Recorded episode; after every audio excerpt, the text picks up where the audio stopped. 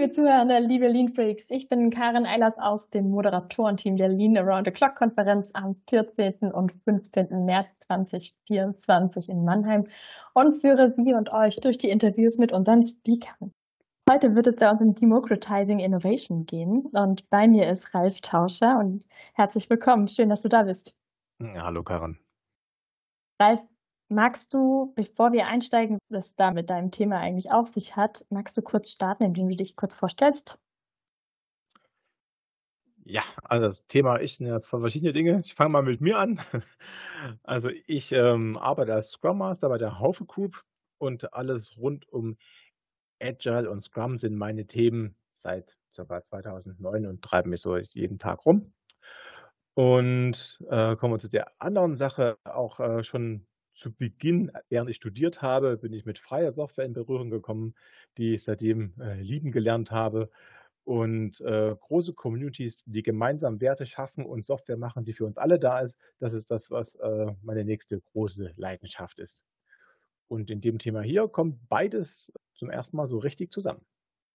Okay, was hat es damit auf sich? Was bedeutet denn äh, Innovation demokratisieren? Ähm, hier geht es an der Stelle darum, dass wir wenn man jetzt zurückschaut, äh, Dinge mit Computern, ja, als, als zum ersten Mal Personal Computer tatsächlich den Weg in die Büros oder vielleicht auch in die Schlafzimmer gefunden haben. Dann gab es mit der Zeit große Unternehmen, die es jetzt immer noch gibt, die diesen Bereich eigentlich beherrschen. Ja. Das heißt, wir haben da Google, Apple, Microsoft, also große Anbieter, die äh, ihre Produkte in den Markt hineinbringen und eine große Kontrolle darüber haben, äh, was die Geräte bei den Leuten zu Hause oder in der Hosentasche überhaupt tun. Und ich fand es von Anfang an sehr faszinierend, dass es auch freie Software gibt, so wie vorher alle Software war, äh, die uns allen gehört, deswegen auch schützenswertes Kulturgut laut UNESCO ist, dass wir also Software haben, die all diese Dinge auch tut, aber sie ist unter Kontrolle von uns selbst. Das heißt, nur da haben wir die Chance, dass wir das Gerät kontrollieren, statt das Gerät uns. Mhm. Das klingt jetzt natürlich auch sehr abhängig, wenn uns die Software selber gar nicht gehört.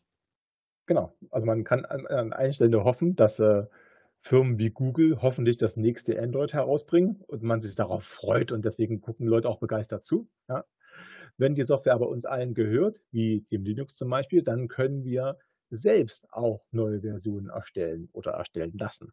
Das heißt, wir haben hier an der Stelle äh, das ganze Volk, was tatsächlich selbst Software auch bauen kann. Und wir haben diese Möglichkeiten dazu immer leichter.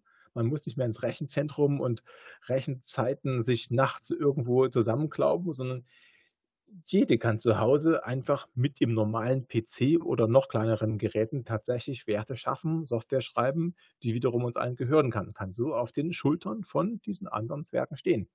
Somit haben wir gemeinsam ein Gesamtbetriebssystem und können alle Geräte gemeinsam zur Innovation führen. Das heißt, in dem Sinne die Demokratisierung von Innovationen. Das klingt total spannend, Ralf. Um, was dürfen die Teilnehmer mitnehmen aus deinem Vortrag?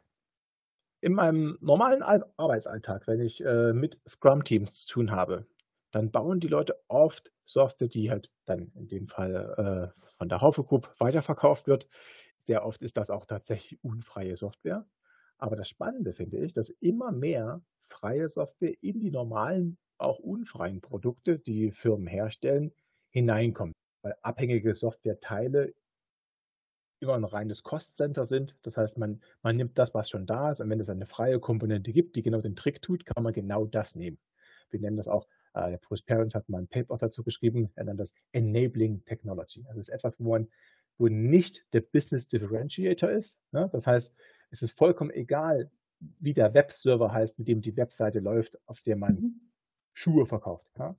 Deswegen kann man an der Stelle auch einen freien Webserver nehmen, wie zum Beispiel Apache oder Nginx.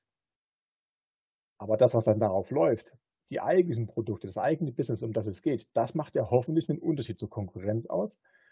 Und da lohnt es sich auch, äh, das proprietär zu halten, dass man selbst der Besitzer davon ist. Aber immer mehr rutscht gerade in, in immateriellen Gütern, also bei Software, rutschen Dinge immer mehr zu dem rein, dass es nur noch Enabling Technology ist. Ja, das heißt, wenn ich das Gesamtinnovationszyklus anschaue, dann sind immer mehr Dinge völlig normal und sobald sie als freie Software verfügbar sind, hat man es auch schwer, da dagegen noch einmal zu probieren, eine unfreie Software zu etablieren. Mhm. Als, als Beispiel, wenn ich den Linux nehme, als Kernel des freien Betriebssystems, der überall drin steckt, auch wenn man so sieht, auf dem Desktop nur 3% Marktanteil auf der Welt, das sind immer noch viele Millionen, aber äh, wenn man es genau betrachtet, äh, dass in jedem Android, was schon ein paar Milliarden sind, ja der Linux drinsteckt als Kern und auch jeder Webserver da draußen zu 96 Prozent mit Linux läuft, haben wir den größten Marktanteil überhaupt mit dieser freien Software. Das steckt also überall drin, man weiß es nicht so ganz. Ne? Und da was Unfreies zu etablieren, was da dagegen ankommt, das ist fast ein Ding der Unmöglichkeit. Das heißt, es gibt keine Firma in dieser Welt, die, das nochmal probiert. Es gibt ein paar, die es noch gibt, wie macOS und Windows, aber sonst der ganze Rest, der proprietär war, ist eingeschlafen, inklusive der eigentlichen Unixe. Äh, das war's. Ne? So, das heißt, man kann vielleicht hier und da eine Nische finden, aber das große Ganze, das ist eigentlich der Linux und da hat freie Software gewonnen, auch wenn es kaum jemand merkt. Und freie Software würde ja auch alle User selber enablen, äh, Dinge selber zu adaptieren, äh, Geräte selber weiterzuentwickeln und uns dadurch ja auch agiler und vielleicht leaner machen, unabhängiger und freier? Genau, wenn wir uns das anschauen, was gibt es für Abhängigkeiten? Wenn ich also eine Komponente nehme, die proprietäre Software ist und von einer anderen Firma kommt, dann kann es ja sein, also erstmal muss man einen Vertrag haben, das bezahlen und das muss man sich erstmal leisten können. Aber es kann auch sein, dass diese Herstellerfirma einfach mal, also Firmen gehen pleite. Das, passiert immer häufiger in dieser heutigen, schnelllebigen VUCA-VUCA-Welt. Ja? Das heißt, äh, da geht jemand pleite und die Komponente ist einfach weg. Ja? Das heißt, ähm, selbst ganze Fahrräder wie von From Move, wenn man dafür die App braucht, die auf der Cloud läuft und die Firma von Move geht pleite, dann bleibt dein Fahrrad stehen. Ja? So Dinge Natürlich passieren. schlecht. Mhm. Ja? Ich habe auch ein Fun Move, aber ich habe das genommen, das Bio-Bike ohne diese App. Deswegen meins fährt noch. so. Und genau, genau das ist das, was auch in, in all diesen Teams da draußen, egal was man macht, äh, wirkt das eigentlich. Und in meinem Vortrag möchte ich einfach an einem Beispiel, das was mich selbst so rumtreibt, die viel, letzten vielen Jahre, nämlich diese kleine, süße Parallelwelt von Mobilfunkgeräten, ja, äh, die man einfach so mitbringen kann, die es immer etabliert daneben gab, neben dem normalen Google, Android und dem iPhone. Davon werde ich auch ein paar mitbringen und da können wir mal gemeinsam reinschauen und auch gucken, was damit eigentlich passiert ist. Ich freue mich sehr darauf, wenn du das berichten wirst und was du dazu erzählen möchtest. Und dann sehen wir uns in Mannheim auf der Lean Around the Clock. Falls Sie und ihr, liebe Zuhörenden Agile und Lean Freaks, auch neugierig auf das Thema Demokratisierung von Innovationen geworden seid, dann solltet ihr unbedingt Ralfs Vortrag auf der Lean Around the Clock Konferenz am 14. und 15. März 2024 in der Maimarkthalle in Mannheim besuchen. Tickets gibt es noch und zwar unter der leanbase.de slash LATC. Wir freuen uns auf euch.